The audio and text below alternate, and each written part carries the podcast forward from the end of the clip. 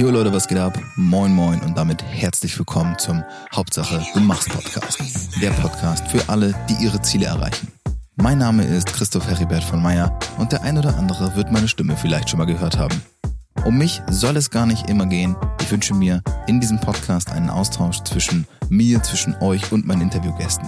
Ich möchte, dass ihr ein Teil dieser Community seid, dass ihr Teil daran nehmt, diese Folgen mitzugestalten. Insofern lasst mich wissen, was euch umtreibt. Welches Ziel erreicht ihr gerade nicht? Wo steht ihr vielleicht auf dem Schlauch? Was wünscht ihr euch an Input, den ich euch liefern kann?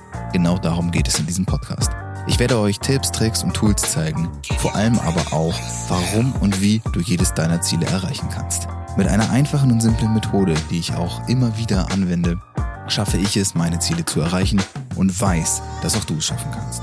Ich wünsche dir nun ganz viel Spaß. Und wenn du interessiert daran bist, vielleicht ein bisschen mehr von mir zu erfahren, vielleicht sogar mit mir zusammenzuarbeiten, dann hör dir diese Folge in Ruhe an und geh am Ende nochmal aufs Outro, hör dir dort an, was ich zu sagen habe und vielleicht sehen wir uns dann ja bald.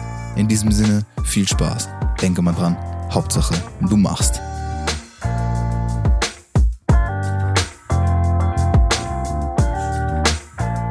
Einen wunderschönen Buongiorno und herzlich willkommen, Champs. Schön, dass ihr da seid.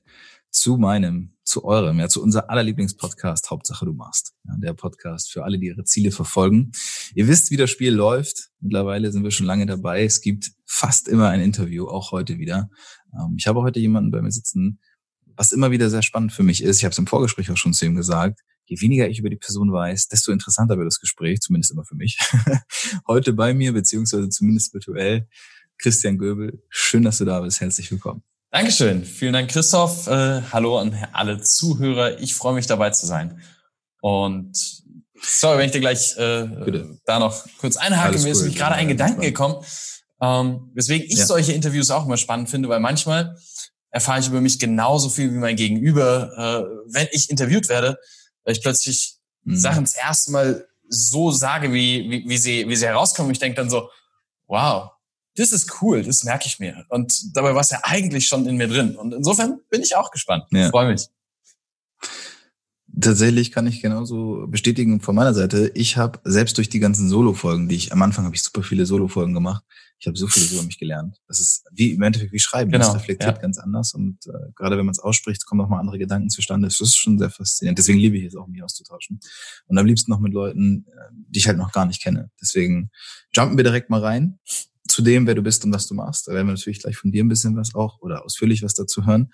Mal so ganz grob zusammengefasst, wir haben es eben schon besprochen. Du bist auf der einen Seite ähm, NLP und Hypnose-Coach. Also NLP werden wir vielleicht auch gleich nochmal drauf eingehen können, weil ich kann mir vorstellen, dass das bei dem einen oder anderen auch noch nicht so 100 pro angekommen ist, das Thema. Ähm, werden wir gleich drüber sprechen. Auf der anderen Seite, das hast du mir auch eben nochmal erzählt, ähm, geht's ja, in Anführungszeichen ein bisschen auch back to the roots für dich. Thema Digitalisierung kleiner Unternehmen. Da ja, begleitest und, und implementierst du quasi diese ganzen Prozesse. Wieso, weshalb, warum, was es alles damit auf sich hat, bin ich sehr gespannt gleich von dir zu erfahren. Wenn du magst, nimm uns einfach mal direkt, vielleicht auch in der ersten Frage jetzt schon, direkt mal mit. Was ist denn so dein Daily Business? Was treibst du eigentlich so den ganzen Tag? Tja, mein Daily Business ist äh, wie wahrscheinlich im Moment für relativ viele äh, noch ganz anders als äh, zu Anfang des Jahres. Äh, wir haben Anfang des Jahres mit äh, vielen, vielen Seminaren im Bereich der Persönlichkeitsentwicklung äh, geplant. Und äh, ja, zumindest in der ersten Jahreshälfte hat äh, keine einzige stattgefunden. Dann kam äh, September, Oktober, wo es noch ja man Seminare machen konnte, die zwar anders waren, aber schon ähm, schon äh, nicht mehr so wie vorher oder natürlich nicht mehr so wie vorher. Und jetzt gerade haben wir noch wieder mehr Auflagen und müssen noch mehr wieder umdenken und umplanen und sind gleichzeitig voll in der Vorbereitung für ein ähm, NLP Practitioner, ein recht großes Seminar, was nach aktuellem Planungsstand äh, wir tatsächlich noch durchziehen können und dürfen und ähm, für mich, glaube ich, so das Highlight des Jahres auf jeden Fall wird, ähm, weil NLP halt einfach eine meiner ganz, ganz großen Lieben sozusagen ist, seitdem ich es kennengelernt habe. Und ähm, da ist im Moment das Daily Business auf jeden Fall zu überlegen, wie können wir das Seminar mit den aktuellen Auflagen umsetzen, ohne dabei Qualität zu verlieren, beziehungsweise auch, was davon können wir nutzen, um es noch besser zu machen, um nochmal eine andere Sichtweise oder nochmal äh, ja, das eine oder andere auf den Prüfstand zu stellen und dann mit einem besseren Ergebnis rauszukommen, als wir es ursprünglich mal vorhatten.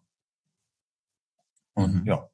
Wenn du jetzt von wir sprichst, wer ist denn dieses also Das wir ist äh, am Beispiel vom NLP Practitioner oder von den NLP-Seminaren, weil der NLP Master gehört genauso dazu, ähm, sind es Alexander Hartmann, Vanessa Buchner und ich. Wir sind so ein Dreiergespann, ähm, haben uns vor ungefähr zwei Jahren zusammengetan, nein, zweieinhalb Jahre sind es schon, ähm, und saßen so ein bisschen flapsig zusammen und haben gesagt, Mensch, warum schmeißen wir nicht die Expertise alle mal zusammen und äh, machen eine, machen eine NLP-Ausbildung, ähm, die genau dem entspricht, wie wir äh, es für richtig halten, was, was unserer Persönlichkeit entspricht, was unserem Verständnis von Didaktik, von Lernen, von praktischem Anwenden, von hinterher ins Tun kommen und so weiter entspricht.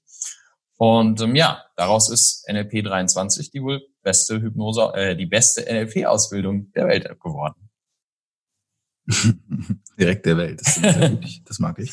Ähm, Alex Hartmann ist wahrscheinlich jetzt doch dem einen oder anderen ein Begriff. Ja? Also gerade im Bereich, auch wenn es um Hypnose und auch NLP und so geht, im deutschsprachigen Raum, um den Namen kommt man ja eigentlich auch nicht mehr herum. Ähm, insofern, ich wusste das natürlich, aber die Zuhörer vielleicht auch vorher noch nicht.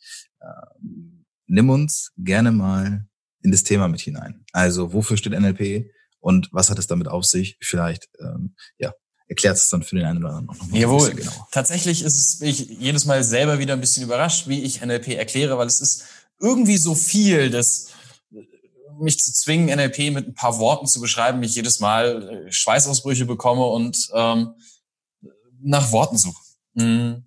Was ich relativ häufig und fast immer sage, ist, NLP ist eine Zusammenwürfelung oder ist ein Werkzeugkasten der Tools, mit denen ähm, wir Veränderungen bei uns selbst, bei anderen am leichtesten bewirken können.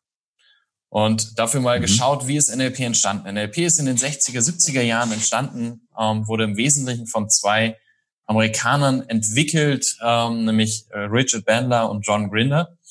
Und ähm, die haben sich gefragt, wie kann es sein, dass manche Psychotherapeuten, manche ähm, Gestalttherapeuten, manche Hypnotiseure, manche Coaches so viel bessere Ergebnisse erzielen als alle anderen. Also warum kann es sein, dass jemand mit einer Spinnenangst zu dem einen Therapeuten geht und die Spinnenangst binnen vielleicht 45 Minuten oder einer Stunde los ist? Und zwar jeder, der dort mit einer Spinnenangst oder mit einer Höhenangst oder was auch immer hingeht, ist es nach einer Stunde los. Und warum laufen andere Menschen zu anderen Therapeuten und haben nach einem Jahr mehr Ängste als vorher? Und ähm, so haben sie sich im Prinzip die Besten der Branche herausgesucht und haben die einfach so lange beobachtet, so lange verfolgt, so lange analysiert, bis sie herausgefunden haben, was machen die ganz besonders und daraus ein System abgeleitet, mit dem sie selber dieselben Ergebnisse haben konnten wie die Coaches. Das heißt, sie haben die, die Vorbilder so lange gemodelt, so lange ähm, geguckt, wie genau machen sie es, was haben sie dabei für Glaubenssätze, für Überzeugungen, wie gehen sie vor, ähm, in was für einen Zustand versetzen sie sich selber und so weiter und so weiter um hinterher das gleiche Ergebnis rauszubekommen. Und ähm, das waren so die Anfänge vom NLP. Und dann haben sie eine ganze Weile sehr, sehr viele Menschen, die in irgendeiner Disziplin ganz besonders gut waren, modelliert und das zu, zu einem System zusammengefasst. Und dann ist was Spannendes passiert. Wenn du zehn verschiedene Techniken plötzlich wie so eine Blaupause, wie so ein Skript beisammen hast, wo du weißt, wenn ich das oben reinschmeiße, kommt unten die und die Veränderung raus. Dann kannst du irgendwann alle zehn zusammennehmen und kannst gucken, was haben die denn gemeinsam.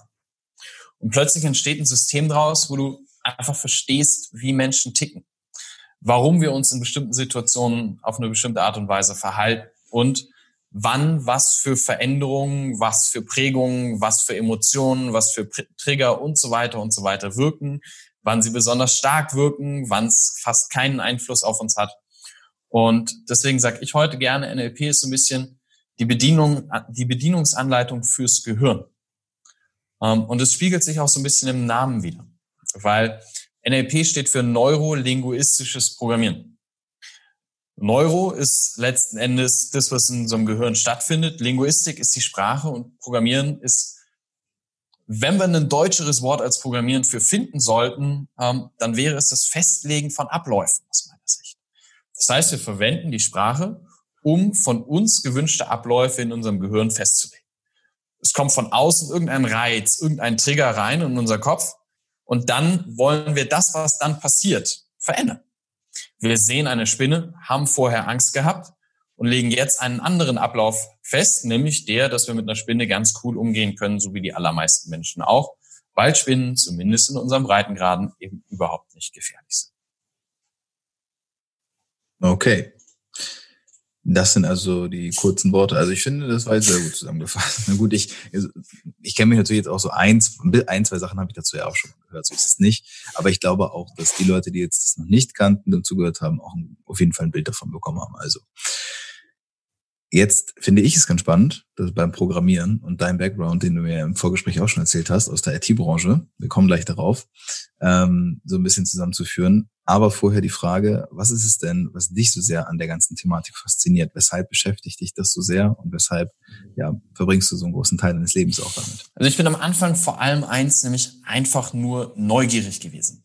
Ich wollte so ein bisschen wissen, wie Menschen verstehen und vor allem, wie kann es sein, dass Menschen 30 Jahre lang äh, eine bestimmte Angst, eine bestimmte Blockade, ein Problem mit sich rumschleppen und es mehr oder weniger von jetzt auf gleich loslassen kann. Wie kann es sein, dass jemand ähm, über 20, 30, 40 Jahre darunter gelitten hat, dass er von den Eltern immer das Gefühl bekommen hat, nicht gut genug zu sein, was sich in einem unheimlichen Leistungsdruck ausprägt, was sich darin ausprägt, dass man vielleicht ähm, nie zufrieden ist mit dem, was man selber geschafft hat und so weiter und so weiter. Was irgendwann entweder zu einem Burnout führt, was uns totunglücklich macht, was irgendwann dafür sorgt, dass wir finanziell gesehen äh, im Umfeld alles haben, uns aber leer fühlen, weil wir immer irgendwas hinter irgendwem hinterhergerannt sind, was wir von außen eingetrichtert bekommen haben.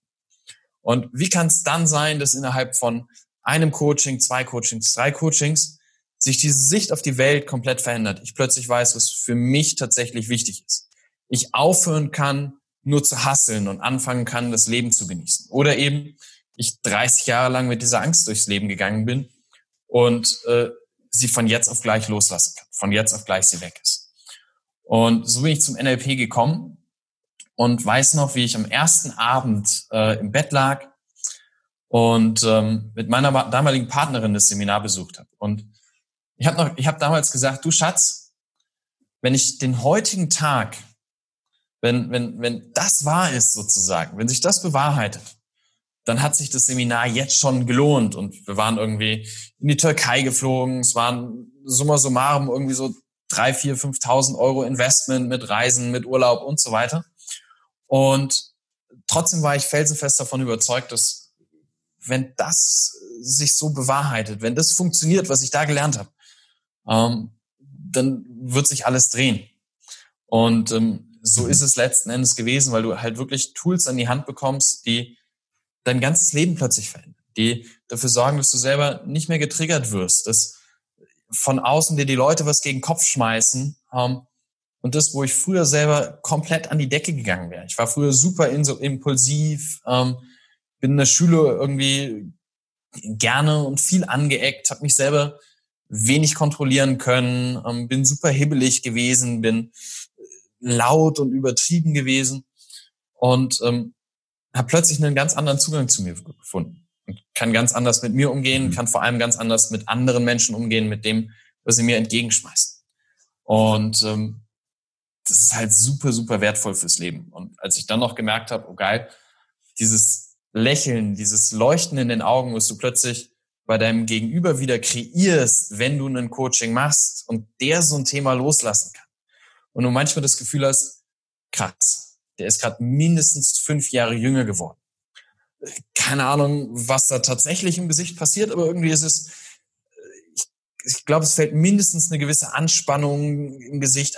Es ist, ich kann es gar nicht be beschreiben, aber es ist ganz häufig so, dass man den Menschen anschaut und sich denkt so, krass, der ist gerade mindestens fünf Jahre jünger geworden. Oder plötzlich der Mensch gefühlt fünf Zentimeter größer wird, weil ihm irgendwie eine Last von den Schultern gefallen ist.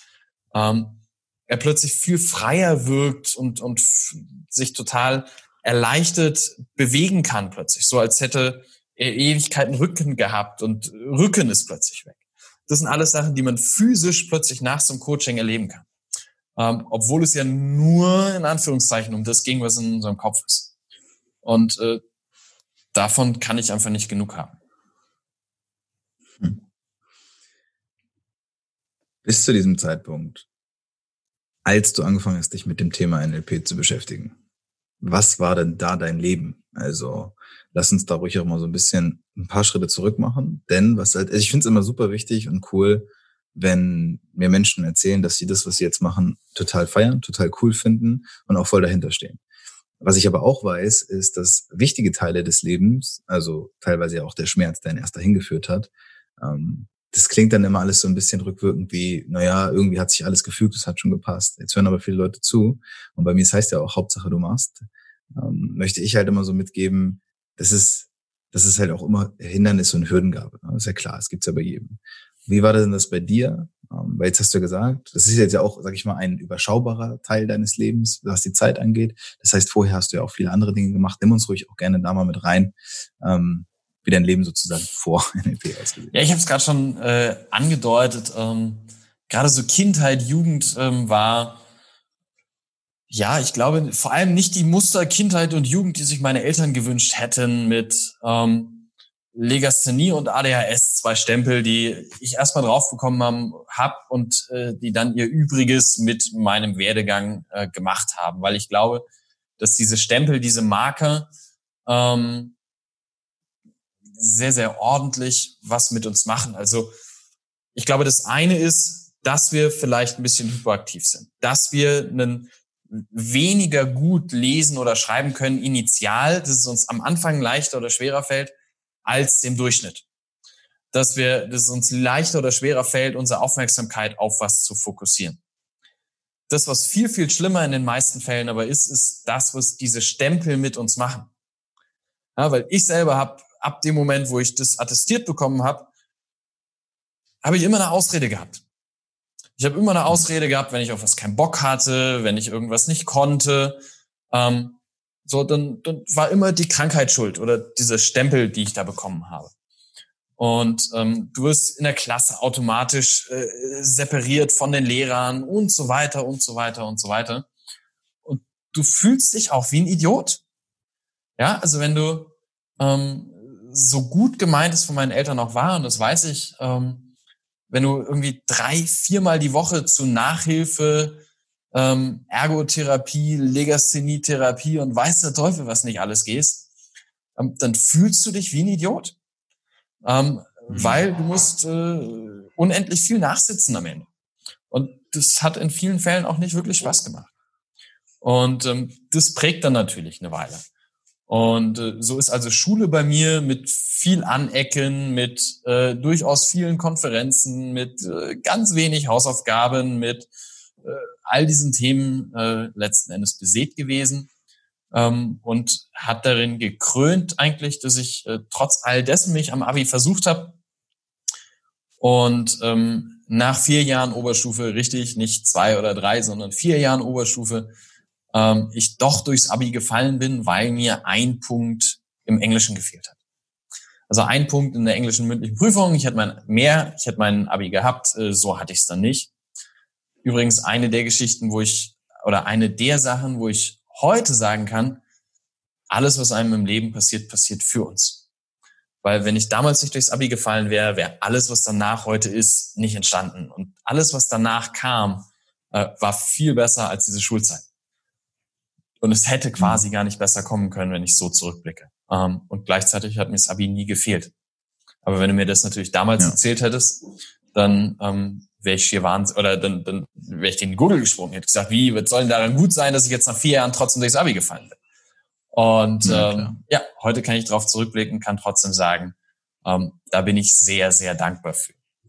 Und bevor du, bevor du jetzt in der Geschichte mhm. weitermachst, weil das ist ein, finde ich, ein ziemlich wichtiger, wichtiger Punkt. Du hast ja gesagt, irgendwann übernimmt man das und man fühlt sich auch als Idiot, weil man ja abgestempelt wird, im wahrsten Sinne des Wortes. Ähm, hast du denn, sag ich mal, in dir selbst gespürt, dass das nicht richtig ist? Dass es eigentlich nur die Stempel sind, die dir aufgedrückt wurde? Oder hast du das tatsächlich so übernommen und hast selbst, soweit du das zumindest bis heute reflektieren kannst, ähm, ja schon angefangen, wirklich dieses, diese Realität anzunehmen, zu sagen, okay, da muss ich wirklich ein Idiot sein, im wahrsten Sinne des Wortes. Ähm, also ich glaube, in dem Moment, wo man diese Stempel, also in dem Moment, wo du abgestempelt wirst, hast du es gerade als Kind, ist es fast nicht möglich, sich komplett dagegen zu wehren. Ähm, ja. Und ich würde auch nicht sagen, dass ähm, diese, dass, dass es komplett grundlos diese Einstufung initial erfolgt ist. Ja, also ich glaube schon, dass wenn ich, soweit ich mich halt zurückerinnern kann, bin ich definitiv ein bisschen hyperaktiver gewesen als andere. Ähm, mir fällt es auch, auch das merke ich heute noch tendenziell schon schwieriger, meine Aufmerksamkeit äh, zu fokussieren, als es vielen anderen fällt. Ähm, und auch lesen und schreiben war ich schon von Anfang an schlecht. Ja? Also das kam schon auch mhm. vorher.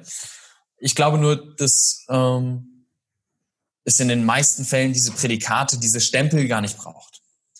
Ähm, mhm. Ich glaube, sie werden viel zu schnell, wird der Stempel Legasthenie, viel zu schnell wird der Stempel ADHS draufgedrückt und tut dann sein Übriges, statt einfach nur zu sagen, okay, das ist jemand, der ist ein bisschen hyperaktiv, der braucht also einfach nur mehr Bewegung, mehr Auslastung. So. Ähm, jemand, der äh, dem es schwer fällt, am Anfang ein bisschen schwerer fällt mit Lesen und Schreiben, dem muss ich nicht gleich den Titel ADHS, äh, den brauche ich nicht gleich äh, Legasthenie draufgeben, sondern da kann ich einfach nur schauen, wie kann ich dafür sorgen, dass er möglichst schnell das, was gerade als Defizit da ist, aufholt. Weil das, was es mir später unglaublich schwierig gemacht hat, immer in den Fächern Deutsch und so weiter, ähm, gerade so in dieser Grundschulzeit, ist einfach gewesen, dass ich schon gar keinen Bock hatte auf Vorlesen, weil ich wusste, ja. es lachen alle, ich werde vom Lehrer dauernd verbessert und so weiter. Ich habe keinen Bock gehabt, auf Text zu schreiben, weil ich wusste, zu Hause und in der Schule kriege ich hinterher auf eine DIN A4-Seite was mit 100 roten Strichen an der Seite wieder zurück. Und ähm, ja. das sorgt natürlich dafür, dass ich privat auch gar, also außerhalb der Schule gar keinen Bock hatte auf Lesen, weil ich habe ja eh gedacht, ja, ich kann nicht lesen. Wenn man mir aber ja. während der Grundschule schon es geschafft hätte, einfach nur diesen Switch zu machen von, ja, es passt gerade nicht, äh, bist noch nicht ganz so weit wie alle anderen, ähm, aber lesen kann geil sein. Ähm, dann hätte ja. sich die, dann, dann wäre die Entwicklung eine ganz andere gewesen. Ähm, wir haben das ganz krass mhm. an meiner Schwester erlebt, die äh, anfänglich noch viel mehr Probleme mit äh, Legasthenie oder dem Lesen und Schreiben hatte. Und bei ihr hat sich das innerhalb von einem Jahr quasi komplett aufgelöst. Warum? Weil sie plötzlich auf eine Art Bücher, auf eine Art Romane gestoßen ist, die sie wirklich verschlungen hat. Die hat plötzlich zwei, drei Bücher im Monat gelesen, ähm, hat innerhalb eines Jahres so ein Regal irgendwie angehäuft mit, mit fürchterlichsten Schnulzen aus meiner Sicht, aber sie hat sie gerne gelesen. Und ab dem Moment war alles, was man Legasthenie zugeschrieben hätte, wie weggeblasen. Und äh, das mhm. leider erst sehr, sehr viel später. Aber ich glaube, diesen Schritt kann man halt eben auch sehr viel früher machen, wenn man nicht hergeht und erstmal so einen riesen Fass draus macht mit äh, in Anführungszeichen der Behinderung, weil so kommst du dir mit diesen Stempeln erstmal vor. Ja, das ist ja, also wenn ich das richtig deute und auch NLP richtig einordne, im Endeffekt ist es ja schon dieses Programmieren, was du ja als Kind dann einfach, ne, du wirst diesem, Progr diesem Programm ausgesetzt und das heißt, du hast jetzt diesen Stempel, nennen wir es auch ruhig Behinderung, weil das einfach noch ein krasserer Stempel ist und du als Kind übernimmst das halt einfach. Ne? Du nimmst an, dass es muss ja die Realität sein und ähm, ich hatte das auch, also so ähnlich, bei mir war es halt der Klassiker Mathe. Ne? Bei mir war halt alle, alle naturwissenschaftlichen Fächer die sind mir nicht zugefallen. Ne? Also die, die, die lagen mir nicht so. Und ähm, ich hatte bis zur Oberstufe wirklich konsequent eine fünf konsequent. Ich hatte, glaube ich, nicht ein einziges Studium mit einer besseren Note in Mathe. Bis ich in der Oberstufe tatsächlich einen Mathelehrer bekommen habe, der gesagt hat, wer von Ihnen ähm, hasst Mathe? Und da haben sich, glaube ich, so 80 Prozent der Klasse gemeldet. Und dann hat er gesagt, gut, die anderen 20 Prozent können jetzt gehen. Dann sind die tatsächlich auch gegangen, die hatten frei. Hat er zu uns 80 Prozent gesagt, okay, pass auf, schreibt ihr mal diese Stunde nur auf, was, was, was, was ihr mögt, ja, was gefällt euch im Leben.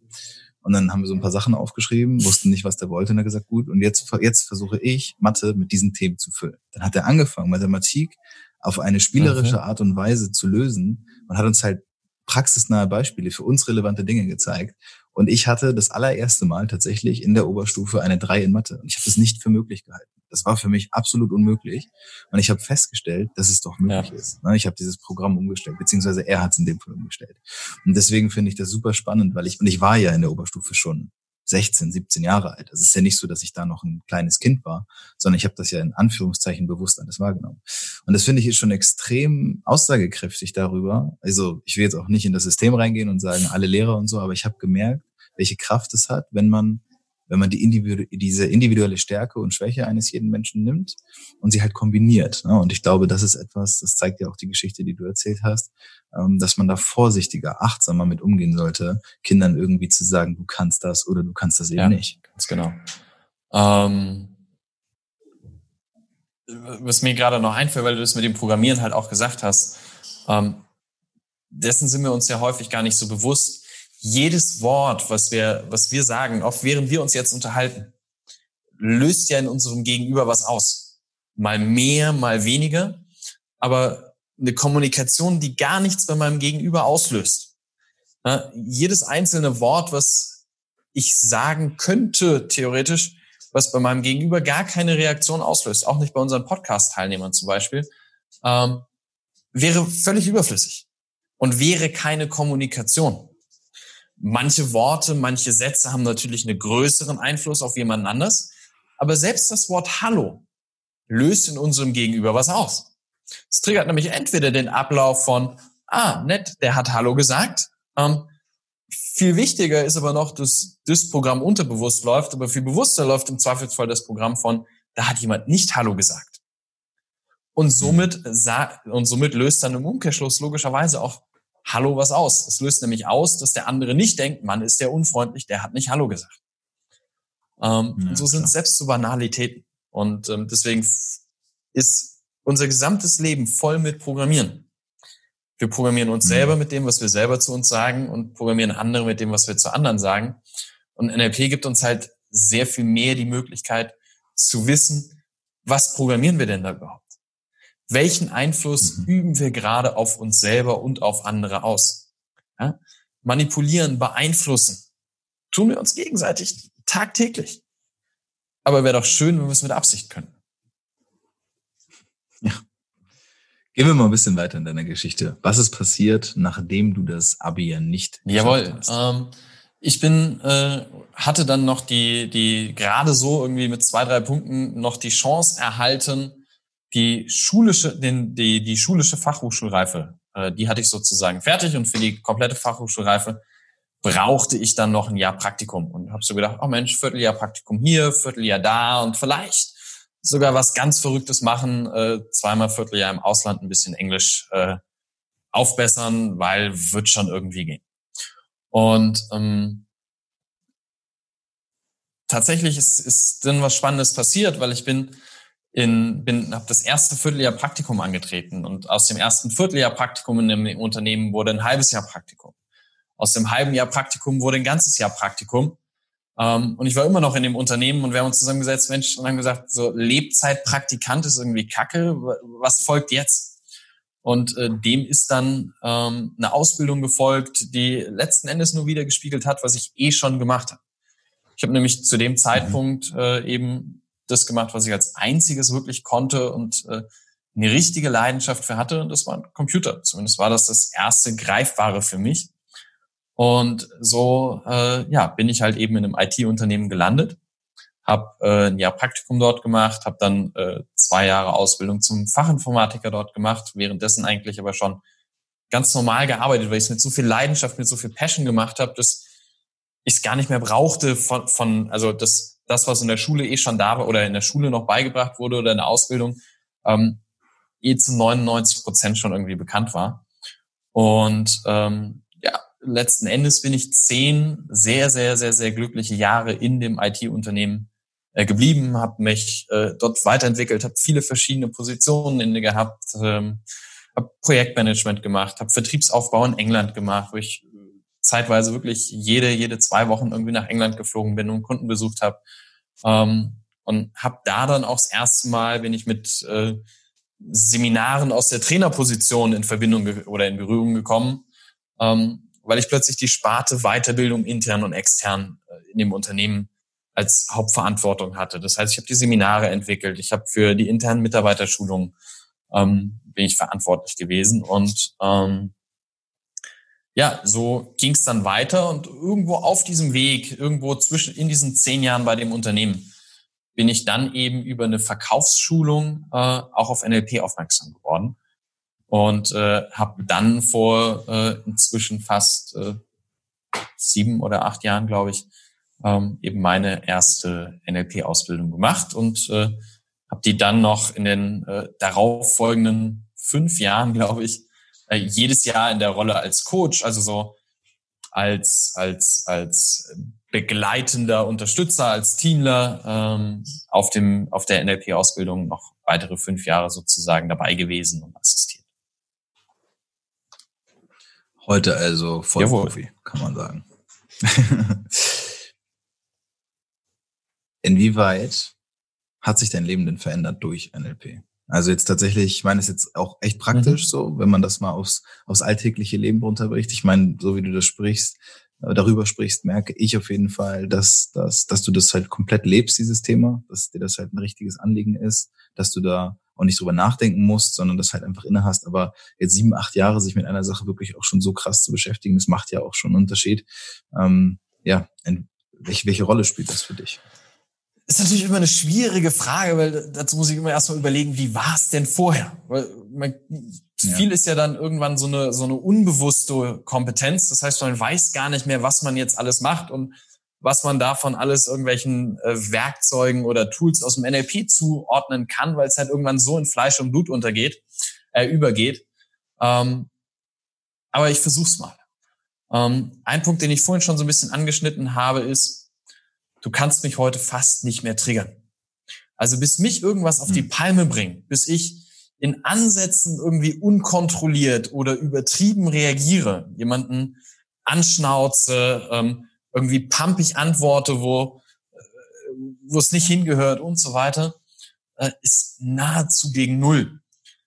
Währenddessen mhm. früher mit Hyperaktivität und äh, wenig Körpergefühl und leicht reizbar und wenig ausgeglichen und so weiter, hast du mich nur pieksen müssen und äh, ich habe meine Mitschüler fast blutig gebissen, so mit irgendwie Blutabdruck äh, von meinen Zähnen äh, über zwei Wochen am Handgelenk und solche Späßchen. Ja, ähm, und, und das ist halt komplett weg. Also dieses Triggern passiert nicht mehr, weil ich es mir inzwischen zur Angewohnheit gemacht habe, sofort in die Rolle des anderen zu schlüpfen und zu sehen, und zu verstehen, dass er das nicht tut, um mir zu schaden, um mir weh zu tun, um mich zu verletzen, sondern es einzig und allein darum geht, ähm, dass er gerade das tut, was für ihn selber die allerbeste Option ist. Und vielleicht kriegt er dabei nicht mit, dass mir das gerade irgendwie weh tut oder wehtun könnte oder ja, mir gegenüber vielleicht nicht angemessen ist. Aber alles, was ein Mensch tut, tut er ja, weil das für ihn gerade jetzt die beste Option ist, die er hat. Sonst würden wir es nicht machen. Und es ist egal, ob wir was ganz Banales machen, wie in die Küche laufen uns ein Brot schmieren, ob das Sachen sind, die gesellschaftlich allgemein überhaupt nicht akzeptiert sind und das völlig zu Recht äh, bis hin zu ähm, Gewalt, Mord, Missbrauch und solchen Themen, ähm, über so vermeintlich ähm, selbstlose Dinge wie ähm, Charity-Aktionen zu unterstützen, freiwillig irgendwo zu helfen. All diese drei Kategorien tun wir ausschließlich für uns. Und wann immer wir uns dazu entscheiden, etwas zu tun, manchmal bewusst, manchmal läuft diese Entscheidung unterbewusst ab, ähm, tun wir es für uns heraus. Jemand, der jemanden angreift, auf offener Straße niederschlägt, der tut es, weil es in dem Moment für sich ist es die beste Option, die er finden kann. Heißt nicht, dass ich sie so wählen würde, dass ich sie gut finde. Heißt nicht, dass ähm, er sie selber noch zehn Sekunden später genauso wieder tun würde. Kennen wir alle. Wir sagen was im nächsten Moment. Oh scheiße, das tut mir leid, das wollte ich so nicht sagen. Aber in dem Moment war es die beste Option, die wir hatten.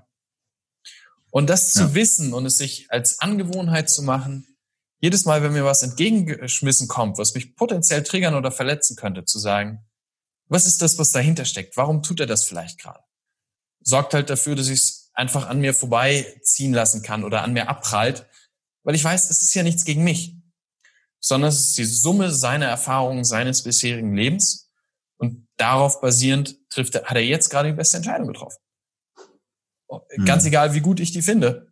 Aber eigentlich hat er nur für sich die beste Entscheidung getroffen. Und genauso mhm. ist es mit den Charity-Sachen auch. Wenn äh, ich jeden Monat 150 Euro äh, an äh, Waisenkinder in Nepal überweise, dann ist das zwar ein toller Beitrag für die Gesellschaft, aber das tue ich für mich, damit ich ein gutes Gefühl habe. Vielleicht ja. nicht mal mehr, damit ich damit hausieren gehen kann oder, oder, oder, sondern weil irgendwie mir es ein gutes Gefühl gibt, weil es mir eine gute Zeit gibt, wenn ich irgendwo ehrenamtlich auf einem Seminar dabei bin und jemandem helfe. Wenn ich ein kostenloses ja. Coaching mache, weil ich die Person es sich nicht leisten kann.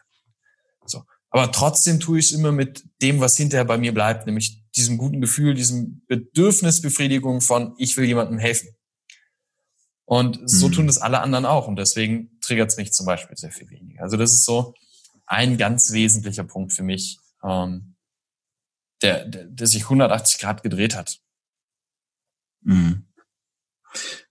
Jetzt Richtung Ende hin ist immer so die Frage, die, also geht's Richtung Ausblick, ja, Richtung Vision des Ganzen. Jetzt hast du dich ja mit Alex, mit Vanessa habt euch zusammengetan und ähm, eigene Worte, Zitat, die weltbeste NLP-Ausbildung, den Practitioner jetzt quasi ins Leben gerufen. Was ist denn die Vision des Ganzen? Wo soll es denn jetzt für dich beziehungsweise für euch mit dieser Idee oder mit dieser Vision, ihr setzt es ja schon um, wo soll es da hingehen, wenn du jetzt vielleicht auch mal perspektivisch die nächsten paar Jahre betrachtest? Hat aber ich tatsächlich anders als, glaube ich, die meisten in meiner Branche, weil äh, für die meisten gibt es immer große, große Ziele. Und ich für mich habe gerade gar keine großen, großen, spezifischen Ziele, ähm, weil ich für mich entschieden habe, ich möchte das Leben genießen. Ähm, ich mhm. möchte nicht erst mit 60 oder 70 äh, anfangen und auf ein schönes Leben zurückblicken. Ähm, und dazu gehört für mich auch, dass ich, wenn ich das, was ich tue, aus Liebe tue, bin ich immer darin, bin ich darin immer besser als andere, die es tun, weil sie es tun müssen. Oder weil sie mal mit mhm. angefangen haben und es inzwischen aber nicht mehr ihrem ihrem persönlichen, äh, ihren persönlichen Werten, dessen, was sie antreibt, entspricht. Und wenn ich etwas mit Liebe tue und deshalb immer besser bin als andere, die es nur irgendwie so tun, dann bin ich damit immer erfolgreich und werde immer gutes Geld damit verdienen. Und ähm, deswegen gibt es für mich äh, keine klassischen Ziele im Sinne von, ich möchte eine NLP-Ausbildung mit 10.000 Leuten im Stadion machen. Ähm, es kann dorthin gehen, und ähm, ich würde mich freuen, wenn es dorthin geht, wenn es diese Entwicklung annimmt. Ähm, aber vielleicht ist due to Corona oder due to was auch immer in den nächsten Jahren passiert, dass für mich das Thema plötzlich gar nicht mehr relevant ist oder es eh ganz anders kommt. Ähm, und so ist es für mich einfach nur ein, es gibt Impulse und da habe ich Bock drauf und dann arbeite ich darauf hin und frage mich, was braucht's, damit diese Impulse letzten Endes entstehen können. Und natürlich ist es hilfreich, mhm. sich dabei immer wieder mal selbst zu challengen. Immer wieder mal zu sagen, okay, aber ähm, was braucht's denn, damit das Ziel auch in doppelter Größe erreichbar wird, zum Beispiel? Ja, also wie kann ich, allein die Frage, wenn ich mir sage, pass auf, eigentlich, was halte ich für realistisch? Erste NLP-Ausbildung. Ah ja, so 20, 30 Teilnehmer werden schon beisammenkommen. Ja, vielleicht schaffen wir 50 dann suche ich mit all dem, was ich jetzt in Vorbereitung daraufhin mache, nach Lösungen, wie ich die 50 Teilnehmer erreiche. Wenn ich aber hergehe und sage, okay, was bräuchte es denn, damit ich nicht 50, sondern 100 habe, stelle ich mir plötzlich eine ganz andere Frage, bekomme ganz andere Lösungen und erreiche dann entweder schneller das ursprüngliche Ziel oder kann mein Ziel halt nochmal anpassen. Und so gibt es immer wieder mal einen mhm. Impuls, wo der einfach so von außen kommt, wo ich sage, jawohl, da habe ich jetzt Bock drauf. Und dann arbeite ich darauf hin. Und für mich ist es im Moment eins, dieses NLP Practitioner ähm, due to Corona Sonderseminar so geil wie möglich zu machen und es vielleicht das unvergesslichste Seminar zu machen, was die Leute dieses Jahr besucht haben können ähm, und vielleicht noch sehr, sehr lange besucht haben werden. Ähm, und zum anderen gibt es danach dann so langsam die Idee, dass ich sage, Mensch, eigentlich möchte ich beides wieder zusammenführen. Eigentlich möchte ich das, was ich inzwischen über wie Menschen ticken, wann Menschen sich verändern können, wann sie bereit sind, neue Abläufe, neue Prozesse anzunehmen, mit dem verbinden, was nach wie vor in meiner, ebenfalls in meinem Herzen schlägt, in meiner Brust schlägt.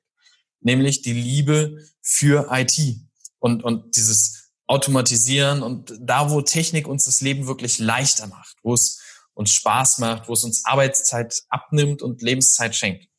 Und äh, daher rührt halt eben diese Digitalisierung für kleine Unternehmen, ähm, wie zum Beispiel Handwerker oder, oder Einzelhandelsgeschäfte, Friseure, was auch immer, ähm, dort beides zusammenzuführen. Dieses, wie funktioniert ein Mensch und wie funktioniert das Team dort, wie funktionieren die Menschen, die in diesem Unternehmen arbeiten? Und wie kann man denen das Leben erleichtern? Durch eine Digitalisierung, durch online verfügbar sein, durch automatisierte Prozesse, ähm, die aber darauf abgestimmt sind, dass sie mit den Menschen funktionieren. Weil das ist ganz häufig so, da kommt von außen der Berater und sagt, das musst du so und so und so machen. Ich habe früher auch so ein bisschen dazu gehört. Und dann bist du nach vier Wochen, nach äh, zwei, drei, vier, fünf Monaten kommst du wieder in das Unternehmen rein und es hat sich nichts geändert. Aber nicht, weil dein Digitalisierungs- oder Automatisierungskonzept scheiße war, sondern weil es beim Faktor Mensch gescheitert ist. Und das ist nicht immer nur Leadership, sondern es ist ganz häufig auch einfach, dass es zu den Werten der Menschen, die dort vorhanden sind, einfach nicht gepasst hat. Oder dass die Menschen nicht ausreichend mit ins Boot geholt wurden. Und ähm, weil ich glaube einfach, dass das Thema Digitalisierung immer, immer wichtiger wird, ähm, um konkurrenzfähig zu bleiben, um weiterhin Spaß an der Sache zu haben, um nicht von Amazon komplett über, überfahren zu werden. Ähm, es gibt Projekte intern von Amazon, habe ich mir sagen lassen, die darauf hinzielen, dass du zusätzlich zu dem Waschbecken, was du bei Amazon kaufst, äh, den äh, ausländischen Gastarbeiter, der äh, oder oder Gasthandwerker oder wie auch immer, also das Low-Budget-Handwerksunternehmen sozusagen, was gleich mitkommt und das Waschbecken gleich äh, montiert. Wenn du darauf halt als deutscher Handwerker nicht vorbereitet bist, dass diese Sachen kommen werden, ähm, dann geht's unter. Der Einzelhandel lebt, ja. erlebt es ja jetzt schon, äh, dass ganz, ganz viel, ganz, ganz dramatisch ist. Nicht nur jetzt wegen Corona, sondern ja auch vorher schon ähm, weil so viel digital gekauft wird. Ich selber kaufe sehr, sehr viel digital. Aber es gibt Momente, und ja. so glaube ich, gibt es in ganz, ganz vielen Bereichen Momente, in denen wollen wir offline kaufen. In denen wollen wir mhm. bei einem Menschen kaufen und nicht bei Amazon. Und sich darauf vorzubereiten und dafür zu sorgen, dass wir in so einer Situation trotzdem konkurrenzfähig sein. Dafür braucht es Digitalisierung und Automatisierung. Und ähm, deswegen ist es für mich so der perfekte Match von beiden Welten. Und das hat sich für mich jetzt einfach so im Laufe diesen Jahres, wo ich mich selber für mein Querstrich, unser Unternehmen, unsere Prozesse, äh, wo ich mich selber dran gesetzt habe, ganz viel digitalisiert und automatisiert habe, ähm, habe ich festgestellt, dass es ein Thema ist, was mich weiterhin sehr leidenschaftlich beschäftigt. Deswegen wird es für nächstes Jahr ähm, wird das definitiv ein Thema sein, was äh, zusätzlich zu Seminaren und Coachings äh, im klassischen Sinne der Persönlichkeitsentwicklung auf jeden Fall stattfinden wird. Spannende Antwort auf die Frage. ein, ein, ganz kleiner Ausblick. ähm, ja, perfekt. Damit würde ich es beenden, denn ich, äh, ich habe keine weiteren Fragen. Es war sehr, sehr aufschlussreich. Es war auch sehr angenehm, dir zuzuhören. Ja, du hast ich finde, du sprichst sehr bedacht und ähm, ja irgendwie in auch auch so vom Tempo her, dass man einfach auch gut folgen kann und irgendwie ja hat, hat mir Spaß gemacht, dir auch zuzuhören. Deswegen habe ich auch nicht mich bemüht, so wenig Fragen wie möglich zu stellen.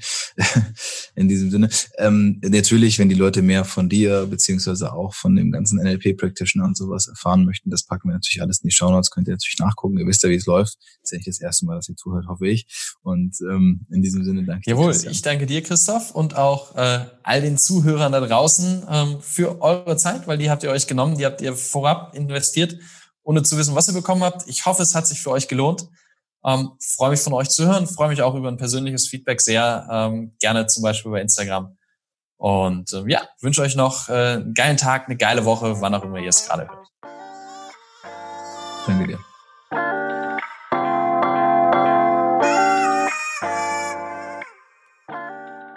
Oh, das war's schon wieder?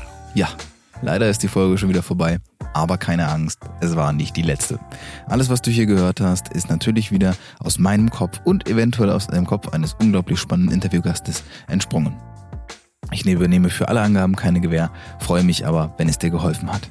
Der Hauptsache du machst Podcast ist für alle, die ihre Ziele erreichen. Und genau das ist meine Aufgabe. Falls du also Bock hast, ein Teil dieser Community zu werden oder sogar mit mir persönlich zusammenzuarbeiten, dann lass es mich gerne wissen. Du kannst mich erreichen, indem du einfach unten in den Shownotes auf den Link klickst und mit mir ein Gespräch ausmachst, in dem wir schauen können, okay, vielleicht kann ich dir dabei helfen, deine Ziele zu erreichen. Es ist eine Entscheidung und diese Entscheidung kannst nur du treffen. Ich hoffe, ich konnte dir mit meinem Podcast den ein oder anderen Input liefern. Ich wünsche dir ganz, ganz viel Spaß und vor allem ganz viel Energie dabei, deine Ziele umzusetzen. Und denke mal dran, Hauptsache, du machst.